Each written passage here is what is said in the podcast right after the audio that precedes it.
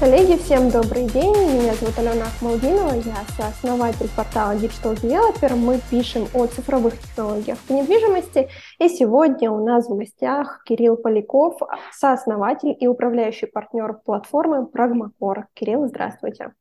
Доброе утро, Алена. А, сегодня у нас интервью будет посвящено цифровизации в строительной отрасли, и начнем мы с первого вопроса. Касается он а, ваших недавних полученных инвестиций. Буквально недавно вышла новость о том, что ваша платформа для управления строительными проектами Pragmacor получила от бизнес-ангелов инвестиции в размере 74 миллионов рублей. Поэтому расскажите подробнее о вашем сервисе и, возможно, о полученных инвестициях? Знаете, мы, э, я имею в виду я, моя команда, команда единомышленников, мы провели 20 лет э, в крупном промышленном инфраструктурном строительстве. За это время э, почти постоянно боролись за эффективность, чтобы прибавить в качестве генподрядчика к марже 1-2%, качестве заказчика получить э, проект в срок и в надлежащем качестве и в рамках тех бюджетов, которые мы запланировали. А надо сказать, что у нас есть опыт и на стороне заказчика, и на стороне генеральных подрядчиков. И всегда это можно было победить или каким-то образом приблизиться к этой цели либо процессами, либо автоматизацией. И мы много работали за эти 20 лет, много чего сделали с точки зрения а, автоматизации много пытались на 1С, много внедряли э, Primavera, лично я внедрял ее 4 раза, а Spider Project, то есть те разработки, а, в том числе отечественные, которые, э, ну, скажем так, часто можно слышать на строительном рынке э, и в использовании в проекте. Но все продукты, которые я назвал, я всегда себе задавал вопрос, а кто на кого работает за мои деньги. Ну, то есть я как заказчик их покупаю, плачу, а потом получается, что а, а, я должен обучить, я должен купить первое, я должен обучить. Зачастую я должен поломать процесс. И четвертое, я должен еще нанять э, специально обученного человека, э, КСПшника так называемого, который умеет работать в Примавере, в Спайдере, который зачастую ничего не понимает в стройке, и на самом деле у меня получается разрыв между э, офисом и проектом, потому что проект, проект продолжает жить на бумажках и в Excel, как и раньше, а КСПшник что-то перекладывает, я вроде как чем-то пользуюсь.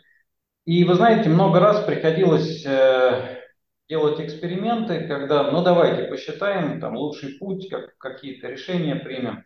Очень долго, а, и вот как я уже сказал, непонятно, кто платит, э, также непонятно, а к чему я, собственно, к какому решению меня этот Примавера или Спайдер подтолкнул. Uh-huh.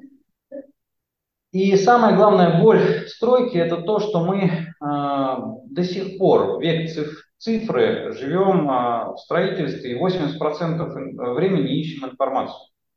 Только 20% у нас уходит на принятие решения – а надо поменять этот баланс наоборот. 20% искать, она вся есть. Ее просто нужно грамотно вести, а, к ней нужно а, правильно относиться. И 80% у нас будет уходить на принятие решения, тогда эти решения будут более взвешенные, правильные, не лоскутные какие-то и не сиюминутные ручные, а системные. И после того, как мы вышли из э, оперативной стройки, мы открыли свою консалтинговую компанию а, исключительно в области инвестиционно-строительной деятельности.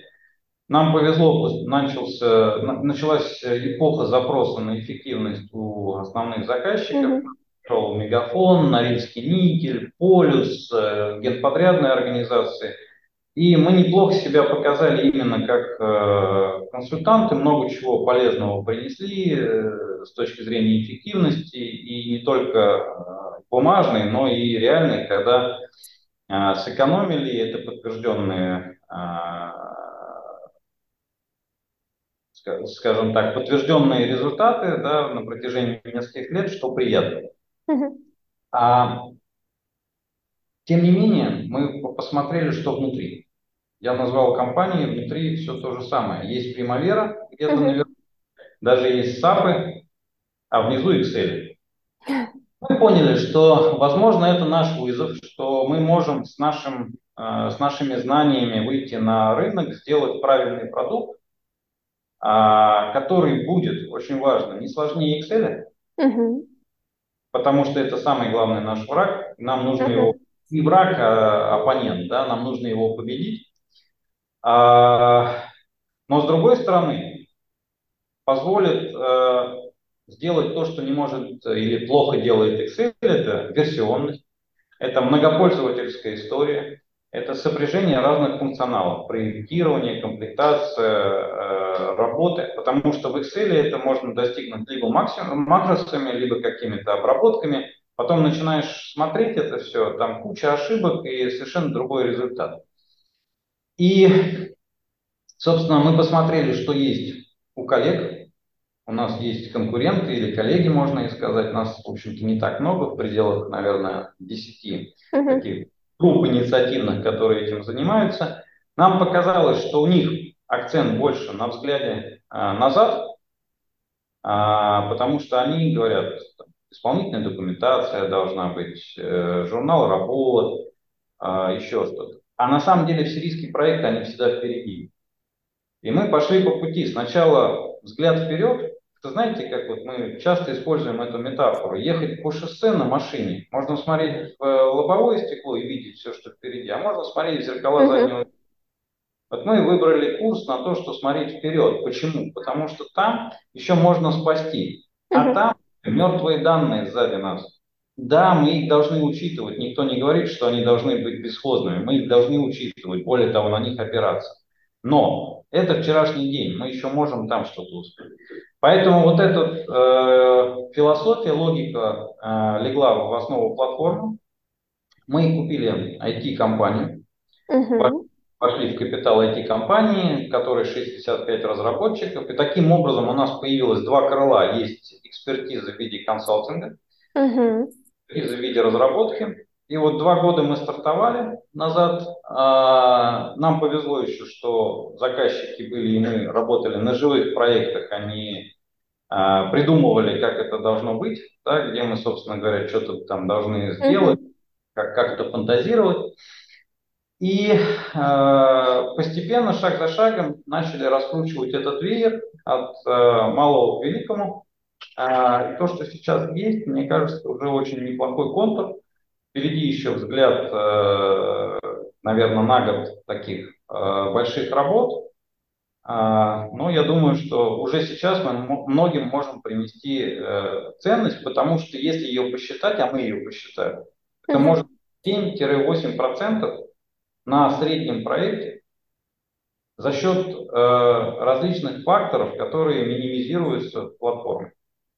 А, давайте тут сразу уточню. Вы сказали 7-8 да, процентов. Это что? Это экономия? Экономия, да. Экономия.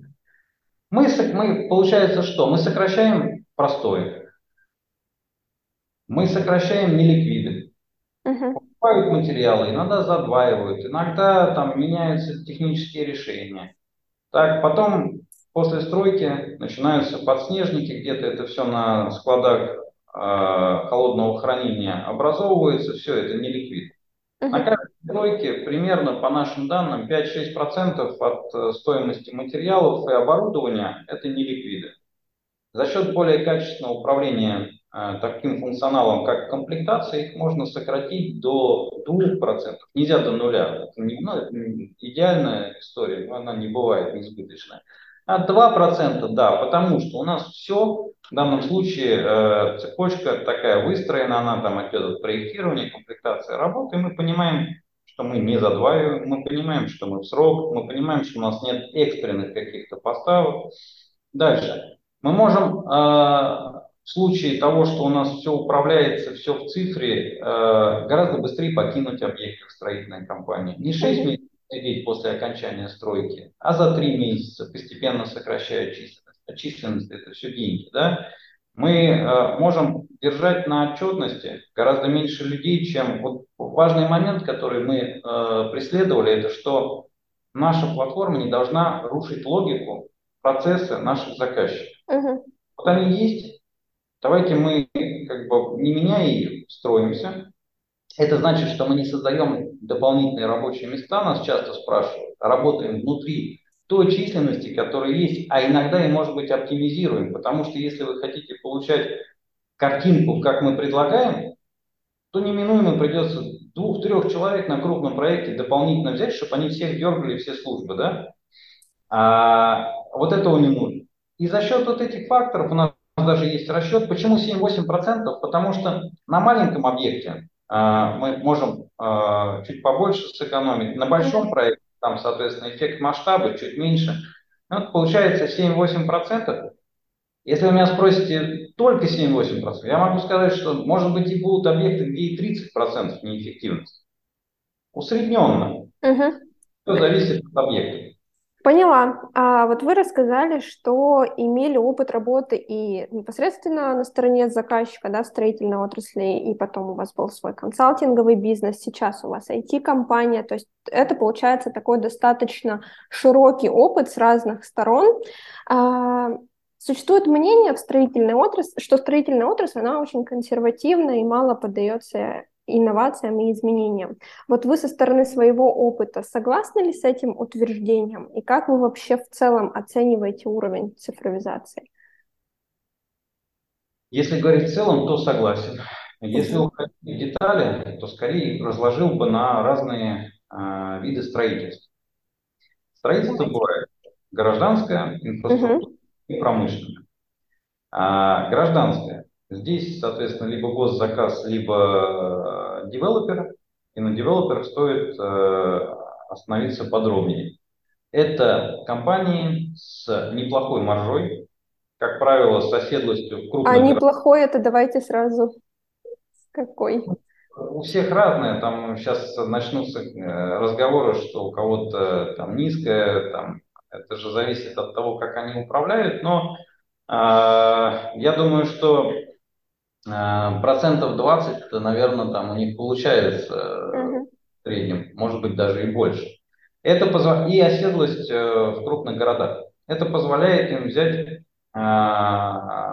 сотрудников гораздо более высокой квалификации, чем условно в тайге где-нибудь. Uh-huh. Да?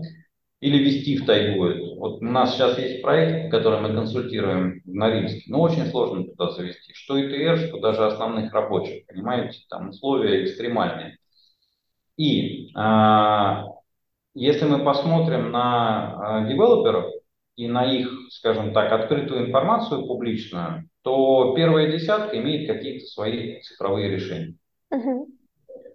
Это значит, что они продвинулись сильно, это значит, что они понимают. При этом, не хочу э, обидеть, но я бы сказал так, что у них все-таки э, более-менее простая история.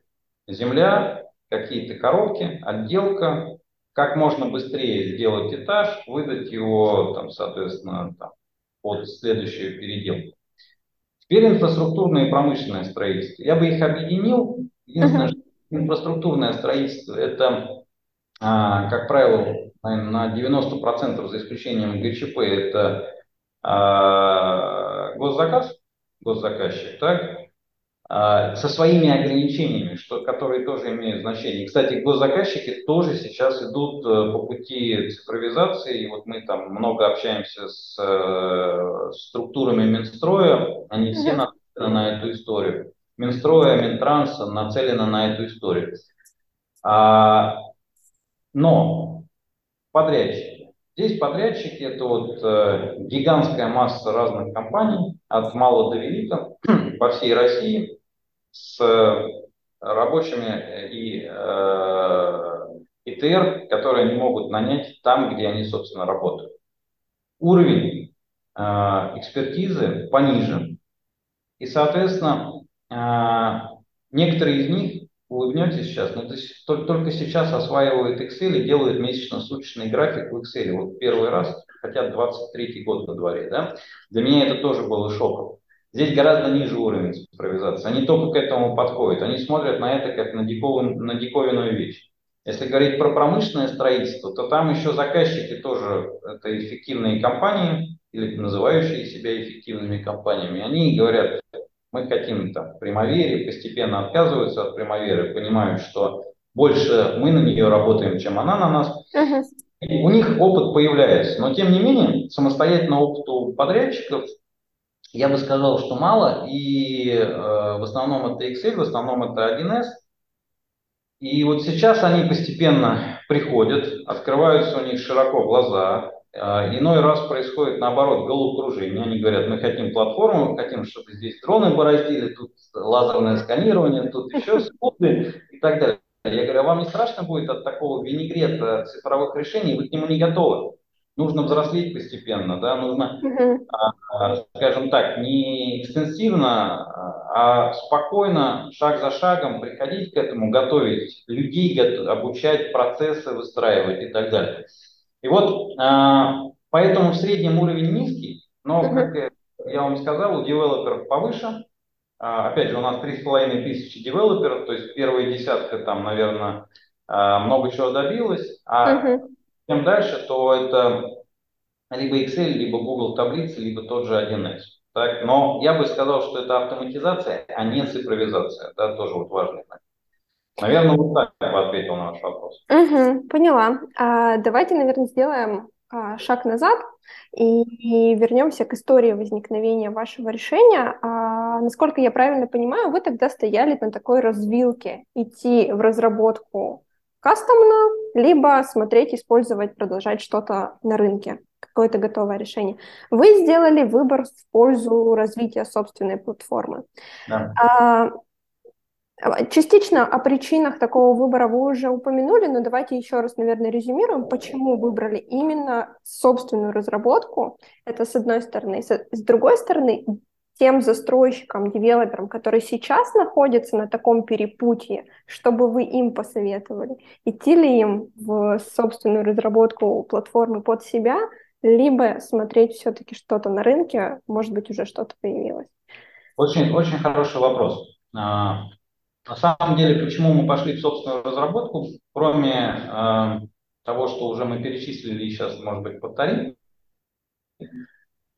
у нас были э, собственные проекты по разработке. Uh-huh. Не только мы внедряли первый, не только мы внедряли Spider, но мы стоим у истоков э, такой отечественной разработки, как Bitfinance.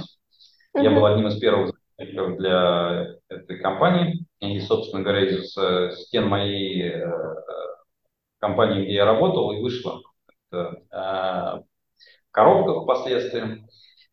Э, мы много что внедрили на, э, на этом решении, на 1С, и не только экономику и финансы, но и управление комплектацией, управление машинными механизмами, и даже синхронизацию с Primavera и со Спайдером сделали в этой части, чтобы смотреть на критический путь. То есть по меркам 2006-2010 годов, я бы сказал, мы были новаторами, много чего сделали. Я не хочу повторить этот путь, честно. Так, не хочу обижать никого из 1С, но мне кажется, что а, это не то решение.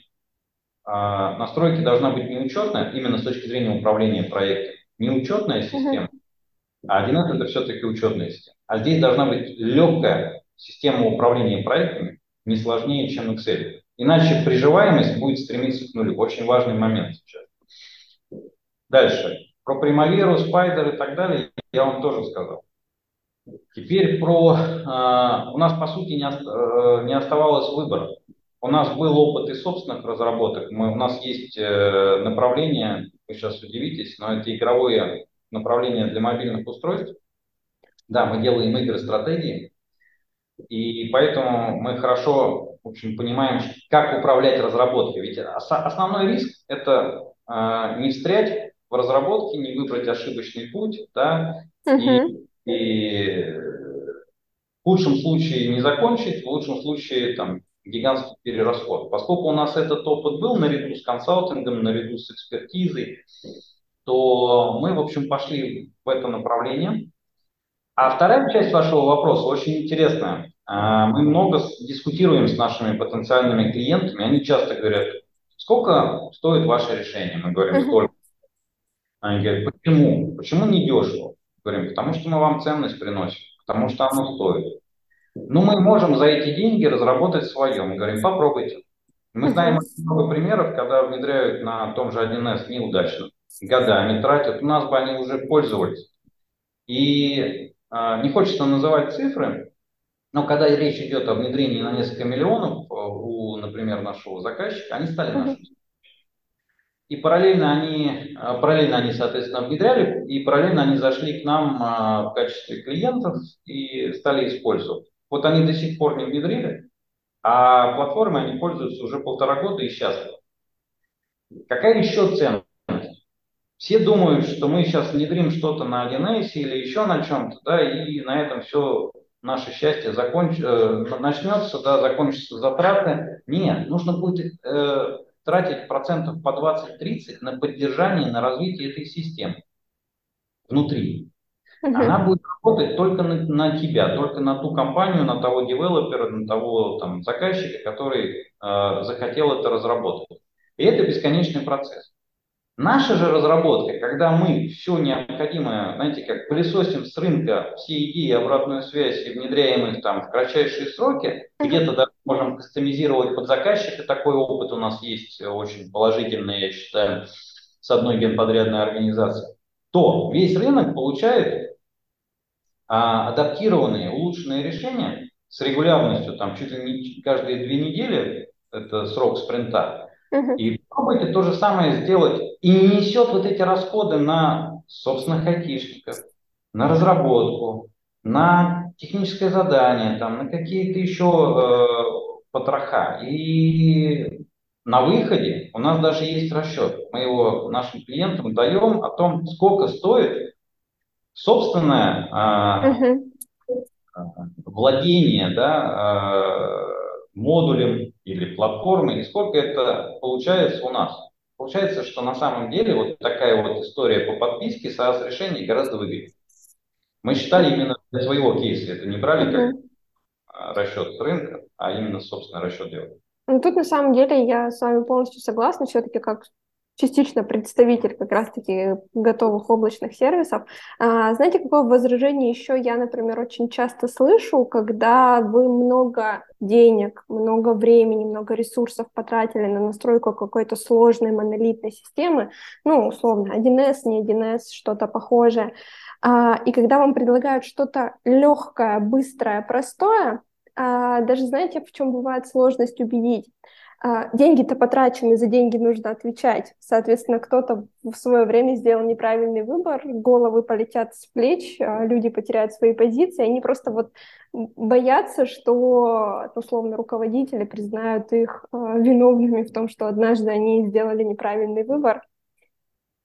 Ну, тут и репутационный риск, я с вами полностью согласен. У нас есть такой кейс, более того, мы с э, коллегами там, чуть ли не 20 лет все знакомы, вместе прошли одной дорогой, они остались в стройке, мы, соответственно, вышли вот э, в консалтинг и цифру, и мы несем им готовое решение, они на него смотрят и говорят, ну вы знаете, мы приняли решение это делать на 1С.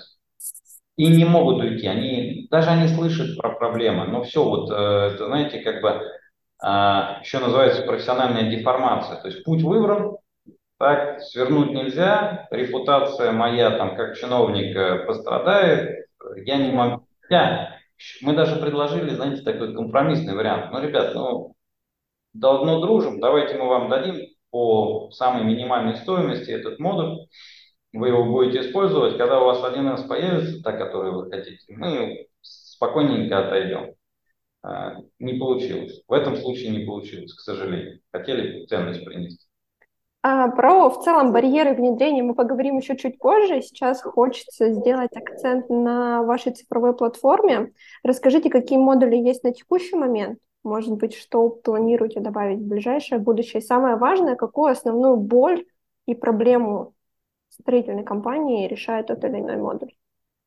Да, давайте, хорошо. Значит, э, мы как я уже сказал, поставили перед собой задачу сделать не сложнее Excel, угу.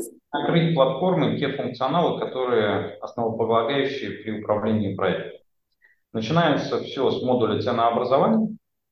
У него две задачи. Это а, расчет оферты и, или первоначальной цены проекта для заказчика, расчет оферты для генподрядчика, где мы можем быстрыми методами, калькуляторами посчитать, а сколько же мне, как генподрядчику, будет стоить реализация этого проекта и с чем сравнить, как вы говорите, боль. Обычно генподрядчик это и держит в Excel, uh-huh. 17 копия на компьютере у Ивана Ивановича, Иван Иванович уволился, все, неизвестно где это, а это, между прочим, зачастую первый бюджет, так, с которым хочется сравнить, когда мы принимали решение, подаваться или не подаваться. Второе – это база знаний, база данных. Мы уже посчитали, мы можем из нее что-то вынуть и использовать при следующих расчетах, а не заново это делать. 18 копию мы очень редко полезем. Ну, то есть ей нужно там вспомнить, что она где-то есть. Дай бог, еще раз, снимаю шляпу перед теми, кто это делает. Вторая задача у этого модуля – это обработка смет. А, под импорт смет э, из сметных программ, а, их э, оцифровка, формирование ведомости объемов работ, а, как предтечи календарно-сетевого графика, передача туда ресурсов, а, возможность э, формирования ведомости материалов сразу на берегу, передачи в модуль комплектации, о которых чуть позже скажу. Таким образом, мы раскладываем проект на элементы, да, которые, собственно говоря, а, можем использовать дальше. И здесь же, соответственно, планируется, сейчас этого нет, но планируется, что сюда будет приходить факт выполненных работ, и мы его будем подписывать в виде. Угу. А можно да. я вот уточню? А, для меня это все равно не самый близкий процесс, поэтому буду уточнять по ходу дела. А, насколько я понимаю, стоимость на материалы, она меняется постоянно, ежедневно, по несколько раз в день. А при вот этой вот предварительной стоимости проекта это как-то учитываете вы актуальную стоимость на текущий момент, или это вообще не про это? Нет, когда мы считаем будущую стоимость проекта, то, конечно, мы закладываем либо коэффициенты, либо uh-huh. для того, что иногда и делается предварительная ведомость МТР на, на основе того, что у нас есть в этот момент. Есть РД, есть сметы вынули информацию, посчитали крупные позиции, если мы говорим про там оферту, да, посчитали крупные позиции, 20 крупных позиций обычно дают 80 продаж. Парето распределение, оно работает много где, да. Угу. А, поэтому получаем, в общем, картину, да, она с погрешностью. Угу.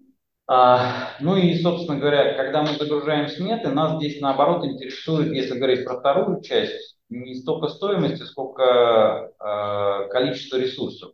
Э, штуки, люди, машины. Uh-huh. И дальше в других модулях мы понимаем, сколько это стоит. Есть uh-huh. там и так далее.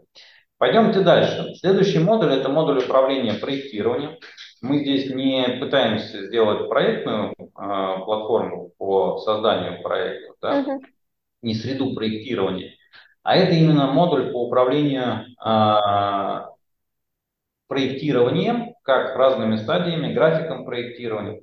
у нас несколько стадий. Это исходно-разрешительная документация, инженерные изыскания, стадия П, э, стадия РД. И на каждой стадии э, может быть множество, соответственно, документов. Например, там в стадии РД может быть сотни томов РД. И Кому эта роль, ну если первое э, ценообразование это сметчик или там экономист-сметчик, это вот роль, которая уже существует, мы ее не придумали. Вторая роль это инженер либо проектного отдела, либо технического отдела, да, который занимается э, взаимодействием с проектной организацией по разработке проекта на разных стадиях. Более того, на самом деле и сами проектные организации тоже могут пользоваться куча объектов, куча проектов, все опять же там ведется в Excel, нет никакой базы. Здесь же мы что еще раз можем? Можем управлять графиком, строится график привязки к каждому документу. Мы видим, есть ли этот документ, появился он, не появился. Контроль и аналитика каждой стадии, из которых я, которые я перечислил. А взаимодействие между сторонами мы можем писать замечания, мы можем версионность. А самое главное сейчас вот изюминка на торте. Эту информацию о состоянии а, проектирования по каждой работе мы передаем в календарный сетевой график. И у нас инженер, а, производственник, строитель, ПТОшник понимает, обеспечена ли работа угу. одним из элементов фронтов, открытых фронтов работ, проектирования. Мы дойдем до этого, очень важный момент. Следующий шаг, следующий модуль – это модуль комплектации. Самый э, сложный на самом деле инструмент, э, зачастую недооцениваемый заказчиками и подрядчиками, очень мало кто, к сожалению для меня, э, очень мало кто понимает вообще эту боль и ценность. Но я вам вначале сказал, что на этом идут потери на неликвидах, на э, простоях. А комплектация обычно усредненно в объекте это 50% стоимости. Где-то mm-hmm. может 70, где-то чуть ниже, ну, усредняем до 50%. Так? Не вовремя э, доставленная э, партия материалов, оборудования еще и нам с вами на простой влияет. То есть вообще эффект колоссальнейший. Что такое комплектация э, в логике большинства на рынке? Закупка. Знаете, как это делается? Прораб пришел, нужна арматура. Второй прораб пришел, нужна арматура. Закупили, все уже, оказывается, была, не знали об этом. Да? А, получили, перетасовали, одному одно выдали, другому другое. Получилось пересортиться. Мы не понимаем, мы не управляем. Комплектация – это стадия управления материально-техническим обеспечением от предпроектной стадии, когда мы с вами, например, для промышленных объектов выбираем будущее технологическое оборудование. Так, и мы уже здесь начинаем формировать потребность, а под него выстраивается вся остальная как бы цепочка материалов. Так, так вот, у нас эта история формирования потребностей. Угу. Дальше. А, контрактация. Ну, представьте себе, там, от 10 до 100 тысяч позиций мы сталкиваемся в ведомости МТО. Она, во-первых, в Excel, мы пытались это в Excel, мы пытались это в 1С, то, что я рассказал. Очень сложно. В Excel это все рушится на таких uh-huh. объемах.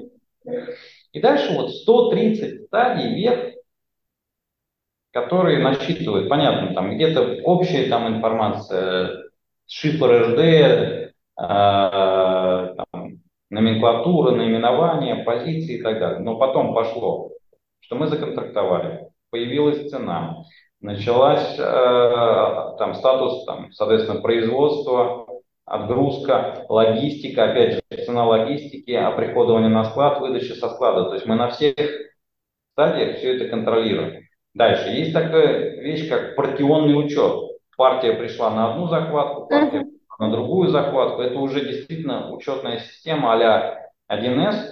И нам пришлось это здесь реализовать, чтобы вот такие вот э, конфликты исключить. Рабочее место кого? Специалиста комплектации и специалиста службы закупки. В, хорошем, а, в хорошей системе управления это два разных человека. Комплектатор – это переводчик с производственного да, на вот всю вот эту вот э, линейку событий, uh-huh. а закупки – это его э, руки, которые уже, когда пришло время, может закупить. Какую еще одну боль мы здесь решаем? Мы из модуля календарно-сетевого планирования получаем директивную дату поставки. Под эту директивную дату поставки рассчитываем все события. Угу. Отличие от закупки, давай там, э, давай покупай там кирпич, бетон, арматуру, там еще что-то, да, то мы здесь планируем эту закупку на все 7 тысяч, 10 тысяч, 100 тысяч позиций сразу и видим, когда закупщик у нас должен, собственно говоря, это начать э, закупать. И второе, мы видим, опаздываем мы к этой директивной дате или нет. И если мы опаздываем, то в календарно-сетевом планировании у нас будет процент обеспеченности. Работа будет а, выглядеть, что она не открыта. Угу. Пришел ко второму сейчас ключу, к открытым фронтам работы. Пойдем дальше, дойдем до следующего. Можно я уточню про комплектацию быстренько, а вообще про закупки? Насколько а, я знаю, одна из таких ключевых проблем – это выбор поставщика и прозрачность выбора этого поставщика. Условно, специалист по закупкам может быть мотивирован по-разному, и в том числе не, то, не всегда на выбор самого выгодного поставщика. А как-то решается это с помощью вашей программы? Или тут больше к системе мотивации закупщиков и бизнес-процессам?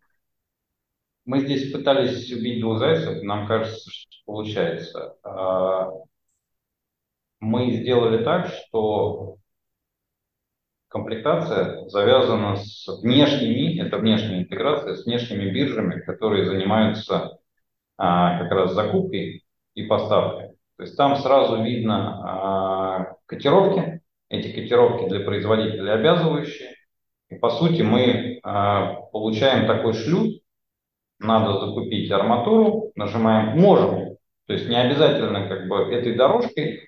Более того, сейчас эксперты скажут, что не во всех э, регионах это работает, э, есть удаленные уголки, куда никто mm-hmm. не и так далее. Но а постепенно, скажем так, знаете, это первые шаги в цифровизации вот этого направления. И то, что вы сказали, что закупщик может выбрать невыгодного для организации поставщика, а выгодного для себя, назовем это так, угу. от этого можно только цифры избавиться. То есть чем меньше человеческого фактора, да. тем, соответственно, у нас достовернее результат, э, более эффективные процессы, там, закупки и так далее. И постепенно по этому пути, наверное, там рынок будет подстраиваться, и все больше и больше предложений по регионам будет. Но вот сейчас мы решили этим путем пойти. Угу. Еще раз я хочу сказать, что второй, второй момент э, здесь важный. Мы все-таки не пытаемся сделать из себя контрольно-ревизионную платформу, угу. а мы пытаемся ответить на вопросы. А, вообще придумали такой э, себе а, слоган или э, главную фразу, что мы даем заказчикам, нашим клиентам, уверенность, что объект будет построен в срок, в соответствии или в рамках бюджета и с надлежащим качеством. Так? То есть вот это мы даем. А если там попутно кто-то себе 2% а, пенсии прибавил, ну, давайте уже другими путями это ловить. Окей, с закупками понятно, поехали дальше. Значит, следующий э, модуль у нас называется «Финансы». Это, по большому счету, бюджетирование управление денежными средствами проекта, который аккумулирует информацию, начиная вот со сметного или ценообразования, комплектация, управление работами, стоимость ресурсов. Причем, э, вы знаете, Алена, каждый модуль, о котором я говорил и говорю дальше, он может существовать отдельно. Угу. И вот эта гибкость платформы мы пошли по этому пути, понимая, что у кого-то есть свои, например, ну, в части финансов, э, может быть, там тот же один из Bitfinance кто-то может использовать, да, но модуль управления проектированием и комплектации их нету. Угу. Соберите себе Лего. Так? Конструктор. Конструктор, да. Вот модуль управления финансами, это, собственно говоря, наш ответ рынку а, гораздо более простой uh-huh. на управление бюджетом, на управление фактом, анализ э, и, соответственно, то же самое по деньгам, но максимальные привязки к информации из других важных модулей, потому что по своей практике я всегда пытался докопаться, приносит э, экономист бюджет, точнее, или там план-факт за какой-то период, начинаешь ковыряться, почему? И судорожно искать эту информацию, почему недобор по выручке, uh-huh. почему себестоимость выросла, по каким позициям. И чем глубже ты можешь опуститься, а, понять первый источник, первую причину этого, соответственно, тем самым ты можешь более качественное решение принять, что-то поменять, да, там, разработать план мероприятий по корректировке, там, по недопущению этого, а, обучиться. А если у тебя это как бы просто фотография, и ты не понимаешь причины, то очень сложно что- что-либо там менять. И здесь вот этот модуль, он, с одной стороны, как я уже сказал, даже легче, чем Excel. Uh-huh. С другой стороны, э, он связан со всеми другими функциональными важными э, модулями. И знаете, вот я сказал про Excel чуть выше о том, что э, Excel, макросы, вот это, помните, да? Uh-huh. А, у нас с этим модулем связан тоже вот э, смешной случай. Мы много чего делаем в рамках консалтинга uh-huh. для наших клиентов, в том числе финансовые модели получаются так далее. И вот мы одну финансовую модель, которая нам казалась в Excel с помощью макросов, таблиц и так далее, выверена там э, до идеального состояния, мы ее э, отпарсили, э, импортировали в наш модуль финансов, uh-huh. там результат очень сильно изменился. То есть выяснилось, что вот, вот эта вот история, когда в Excel куча нагромождения форм, формул, uh-huh. А, ты уже не видишь, взгляд замыливается, ты не видишь несоответствия. А когда у нас модуль проживал, выяснилось, что там не плюс 100, а там плюс 30, например, да? Ну, серьезно, мы сами себя вводили в заблуждение. Еще раз, это наш кейс, здесь может быть у всех э, коллег там все идеально с Excel, но вот uh-huh. То, с чем мы сталкиваемся, я вам здесь подсветил. Пока не проверишь и не узнаешь, идеально все или нет. Это инструмент экономистов и финансистов. Если здесь у вас нет вопросов, то движемся дальше. Как раз дошли до ядра. Это, мы этот модуль называем управление э, работами и ресурсами, но это по сути календарное сетевое планирование и управление теми ресурсами. Значит, сюда приходит что? Приходит ведомость объемов работы из нашего модуля ценообразования. То есть мы, по сути, понимаем работы. Дальше нам эти работы нужно э, распределить по графику, увязать между собой, поставить предшественники, последователи. Так?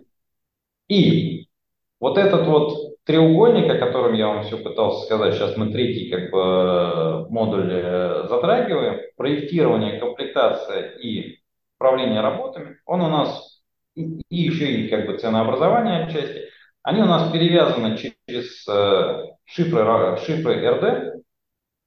И таким образом, когда работа попадает в календарно-сетевое планирование, она получает еще раз информацию о томе рабочей документации, в каком он состоянии, в производстве или там корректировке, uh-huh. в разработке только.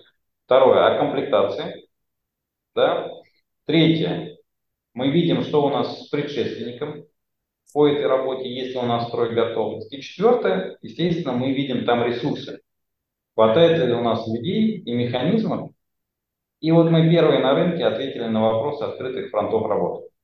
И это колоссальный просто э, вклад или важность для эффективности. Открытые фронта и открытые, иногда их называют доступные фронта работы, это то, где мы можем сегодня работать. Uh-huh. И представьте себе ситуацию, там, как стройку управляете. 25 числа каждого месяца мы формируем а, месячно-суточный график на следующий месяц. Ну, например, 25 июня на июль. Uh-huh. У нас планово были работы, но мы видим, что мы этих работ не можем делать, нету либо проекта, либо комплектации. У нас с вами там сотни рабочих на стройке, uh-huh. все, соответственно, хотят есть. А при этом мы можем посмотреть соседние работы, которые по а, каким-либо причинам оказались доступны, у них открытые фронта. Соответственно, мы взяли и перераспределили. Uh-huh. И таким образом ответили, что у нас нет простоев, да, мы можем выполнять, двигаться. И, конечно, это там, ну, сами должны понимать, что это такой гигантский вот ответ э, на вопрос эффективности, себестоимости. Мы не тратим время впустую. Я не видел таких решений у конкурентов, uh-huh. потому что я вообще не видел, мало где видел там модуль комплектации, все остальные э, направления у них там более-менее тоже э, реализованы. Но вот когда мы вот это вот замкнули в этот самый треугольник, то у нас открылись, открылась эта опция. Что здесь еще? Соответственно, здесь мы можем, мы опускаемся до э, площадки до земли. Uh-huh выдается электронное суточное наряд задания нашему прорабу на сегодняшний день в автоматическом режиме на его мобильный телефон. А, утром он его получает по настроенному времени. Вечером, а, соответственно, он получает тоже как бы информацию о том, что необходимо ввести факт, вводит факт, факт уходит в платформу, ПТОшники ее видят, все пересчитывается, мы там можем каким-то образом уже здесь реагировать. А, если прораб у нас с вами нерадивый, назовем так, и там, ничего не, не сообщает нам, uh-huh. то информация, у, у него такая возможность сгорает, скажем так, через определенный интервал времени, час после окончания рабочего дня, два часа, девять, uh-huh. сколько угодно, но она закроется, да, заблокируется. И тогда ему нужно идти с повинной в ПТО, uh-huh. говорить, я не успел и так далее. И мы на это реагируем так. Два-три раза таких заходов, и мы ему говорим, ты вообще хочешь работать или нет? Это твоя должностная обязанность. Угу. Что мы здесь заменяем? С чем мы, собственно говоря, сталкиваемся в реальной жизни сегодня? Это утром 8 часов развод на площадке, выдача на бумаге этих суточных наряд заданий, которые вечером прорабы приносят в ПТО. Все наработали. Сначала их нужно распечатать, потом выдать ему, потом собрать. Мы все это упростили. И таким образом, если вы сейчас э, э, ход моих мыслей, там, рассказа э, следите за, за ним, то получается вся цепочка от э, сметы и проектирования до управления работы, что у нас по этой работе, насколько она обеспечена, uh-huh. как мы ее сегодня выполнили, пересчет. Дальше, по итогам дня, этот модуль говорит, ребята, ну так есть там центр уведомления красиво, он говорит, ребят, мы с такой э, производительностью никуда не уедем. И прям показывает работы, по, как, по которым у нас проблемы. Вы можете, первое, э, либо повысить производительность, тогда мы смотрим, а есть ресурсы, а есть возможность, да. Второе, продлевайте сроки. И худший сценарий мы нажимаем кнопку «Продлить все сроки» и видим, куда мы вывалимся, там, не знаю, через год. Так? То есть это некая аналитика уже, которая может использоваться для того, что если, да, посмотреть, uh-huh. куда мы вывалимся. Здесь очень важный момент, что кроме этого модуля мы сейчас работаем над этим. Мы делаем модуль предиктивной аналитики искусственный интеллект в строительстве. Так, это уже что-то. Который ну, будет таким. То есть, если все, что до этого я рассказывал, оно худо-бедно как-то решено, плохо, но к этому подбирались, то предиктивная mm-hmm. аналитика это совершенно новое. На самом деле, а, я потом еще вернусь в календарно-сетевое планирование. Предиктивная аналитика это там действительно вишенка. Mm-hmm. Прораб, прораб, проектный менеджер может в голове держать 5-6 факторов, которые влияют на его а, проект. Это наличие РД, наличие там, поставки оборудования, материалов, наличие там, ресурсов, э, э, деньги, возможно, еще какие-то аспекты, там, транспортная схема и так далее. На самом деле, это доказано там, теоретиками, на э, качество реализации, сроки, стоимость влияет больше 30 факторов. Угу сезонность, транспортная схема, климатические особенности. Э, возможно, есть такие вещи, как задержка, постоянная задержка поставки э, по каким-то позициям. Да, вот я говорил про директивный срок. У нас есть директивный срок. Uh-huh. А комплектатор говорит, мне к этому директивному сроку нужен резерв, там, не знаю, неделя, 10 дней, чтобы за 10 дней приехало. А мы знаем, что по этой э, номенклатуре ну, всегда существует задержка 45 дней.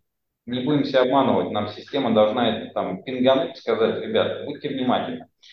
А, географические особенности региона, качество подрядчиков и так далее.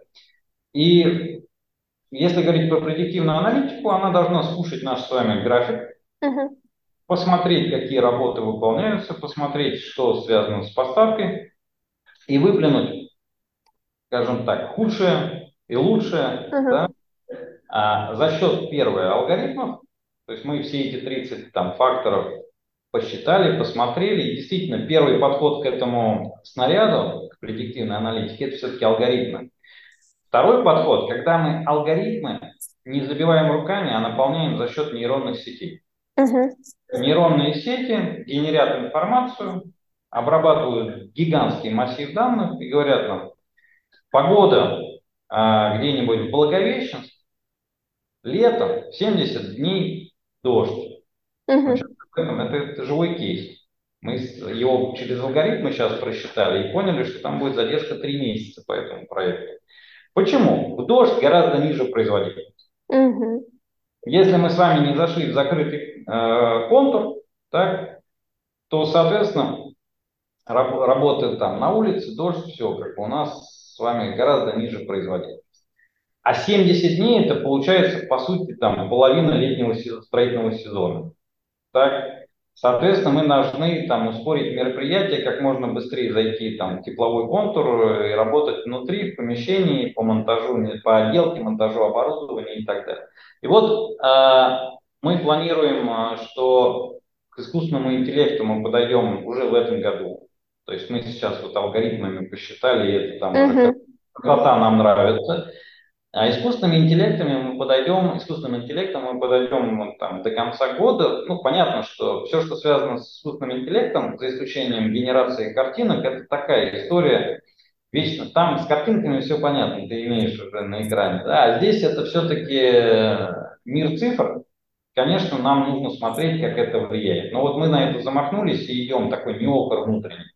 Ну вот смотрите, на самом деле про искусственный интеллект, про нейросети в строительстве мы на самом деле слышим давно, очень много, все хотят, но до практики не доходит, и реальных кейсов использования применения мы пока не слышали. Может быть, мы не слышали, конечно.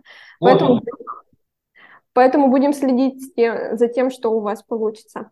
А, мы обсуждали модули, из которых а, состоит ваша платформа. Хочу немножко резюмировать все, мы ли рассмотрели, или у нас что-то еще осталось. А, у меня зафиксировано, что расчет предварительной стоимости, проектирование, комплектация, бюджетирование, управление работами. И в итоге аналитика. Я очень быстро с учетом тайминга скажу еще. Значит, управление работами связано с этими маркетплейсами. Есть маркетплейс по рабочим, ну, такой Uber или Яндекс Такси, где не хватает монтажников, вывесили объявление, нужно uh-huh. монтажников. А монтажники на печке откликнулись. Это наша собственная а, разработка, наш собственный модуль. Ну, скажем так, часть платформы с одной стороны, с другой стороны самостоятельный там, проект.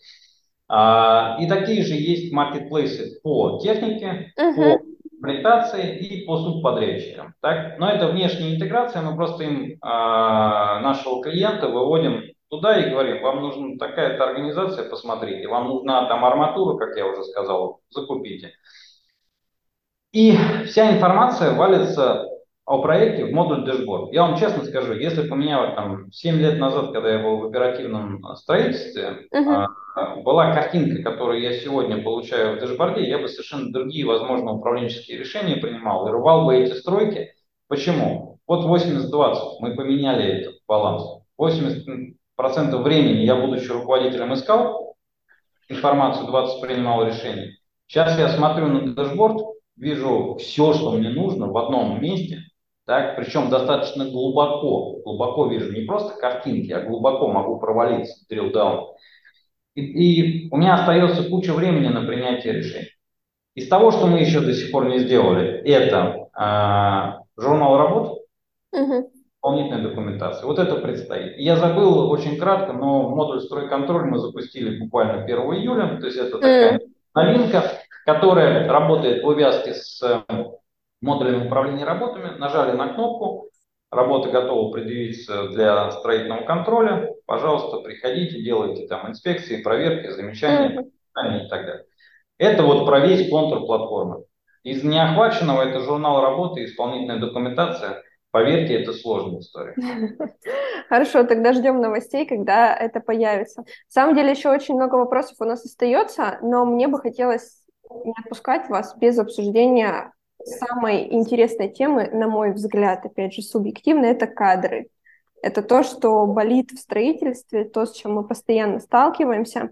Кажется, что у нас для цифровизации строительной отрасли есть все. Есть технологии, есть запросы, есть решения, есть очень сильные а, российские отечественные разработки и разработчики, но в строительстве нет главного, нет кадров, то есть это нет того, без чего, собственно, вся цифровизация превращается вот только исключительно в проекты на бумажке. А, и кажется, что там намного интереснее молодым специалистам реализовывать себя в том же финтехе, в геймдеве, в IT-разработке. Uh, условно, я даже встречала примеры, когда uh, ребята, простые рабочие со стройплощадки, они выбирали работу курьерами в различных uh, службах доставки, нежели условно целый день вот на лопате на лопате работать. А, как считаете, как нам поднять престиж отрасли, как удерживать хороших специалистов? Вообще, что делать нам с этим барьером? Прям очень больное направление. Uh-huh. Тут не могу не согласиться. А, несколько раз выступал тоже по этому направлению. Здесь действительно престиж. Вот вы правильно сказали, не толпу пригнать. Uh-huh. У нас какое отношение к стройке э, за пределами отрасли? Особенно к рабочему. Смотришь и что слышишь? Рабочий. По мне это главный человек на стройке, который делает добавленные продукты. А к нему как относится? Что это какой-то э, бракодел с двумя правыми руками, вечно не просыхающий, так? Uh-huh. И более того, понимаете, и пока вот это и правильно, эти ребята, рабочие или ИПР от стройки, зачастую вынуждены там, вот я говорю про тайгу. У нас же не все стройки в городах строятся, да, у нас бывает куча строек промышленных, инфраструктурных в сельской, в отдаленной местности, на севере и так далее. И они вынуждены работать в таких условиях, что курьерство на этом фоне выглядит просто э, идеальной работой. Поэтому меняем. Здесь нужно, мне кажется, сейчас идет по этому пути э, государства, а, идет и такая линия повышения э, престижа. Идет, э, идут большие инвестиции. Собственно говоря, строительство – это один из драйверов, который во всей этой нашей ситуации сегодняшней, геополитики, да, uh-huh. экономики расти. Идет много а, и, и цифровизация в стройке сейчас на хайпе на самом деле. И молодежь в э, институтах э, уже начинает учиться не только по старинке, да, аналоговым методам управления, но и цифровым.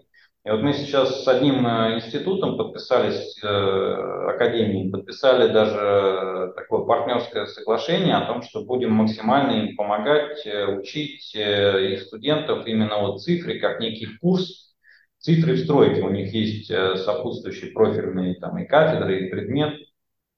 И все вместе. Вот я думаю, что только все вместе, да, оно поможет поднять престиж, закончатся эти разговоры о вот этих бракоделах, о том, что стройка это там вечная какая-то коррупция, там, угу. поверьте, этой коррупции, наверное, гораздо меньше, чем вот раздувают. И действительно, угу. в этих условиях, когда государство говорит, что будет 150 триллионов там, в ближайшие 7 лет, если не ошибаюсь, инвестировано вообще в строительство, это гигантские деньги. Побороть это при дефиците кадров можно только цифрой угу.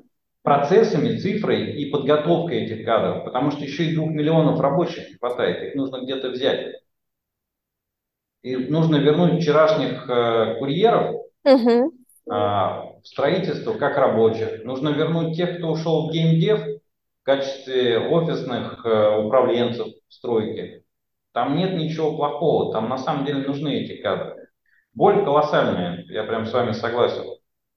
Ну, в ваших э, словах я слышу оптимизм, поэтому, наверное, э, справимся мы с этим барьером. Наверное, давайте последний вопрос э, про то, что бы вы пожелали тем девелоперам, которые только становятся на путь сначала авто, автоматизации, потом цифровизации, потом уже цифровой трансформации. Может быть, с чего начать? Я желал бы им не улетать на Марс, строить сразу космические э, корабли, так, а пытаться э, идти малыми шагами от малого к великому. Так. Посмотреть, э, какие процессы у них отстают, посмотреть, где у них автоматизация, цифровизация э, отстает, и разработать план. Дальше для себя определиться собственное владение, mm-hmm. то есть собственная разработка или все-таки внешний сервис. Опять же, есть аргументы... Ну, такой краеугольный камень, да. Да, краеугольный камень. Потому что в собственной разработке, особенно не обладая той командой, про которую мы сейчас говорим, можно утонуть, потратить деньги, получить такую пилюлю на всю жизнь от этой цифры. Да? Это, кстати, тоже на самом деле один из факторов, почему многие боятся этого. Неудачный опыт, угу. да, и все, получили убытки, не получили результата никакого, да ну его, это все как бы не работает по старинке, там на бумажке гораздо привычнее. А, поэтому здесь нужно идти от простого к сложному, а, процесс за процессом. Вот не случайно мы пошли, я вам рассказал, наш контур платформы, он выстроен процесс за процессом. И точно так же я бы рекомендовал девелоперам найти болевые процессы, идентифицировать, где они сегодня теряют больше, описать это легко, угу. найти решение, не нашли на рынке, сделать свое, но не пытаться вот сделать вот этот винегрет цифровой, который даст вам завтра, даже если вы его внедрите, даст вам миллион цифр, угу. не готовы будете их воспринять, не будет э, готовности у аппарата, у команды, у руководителя к тому, что Вчера 10 цифр было, а сегодня свалился миллион цифр. Что с этим делать? То есть как? идти итерационно, есть слона по кусочкам. И начинать в первую очередь с того, где больше всего проблем, где больше всего болит. Конечно, конечно. Все, Кирилл, спасибо вам большое за сегодняшнее интервью. Было исключительно полезно и интересно следить за вашими новыми успехами, успехами вашей платформы. Спасибо вам большое, спасибо. Всего доброго. До свидания.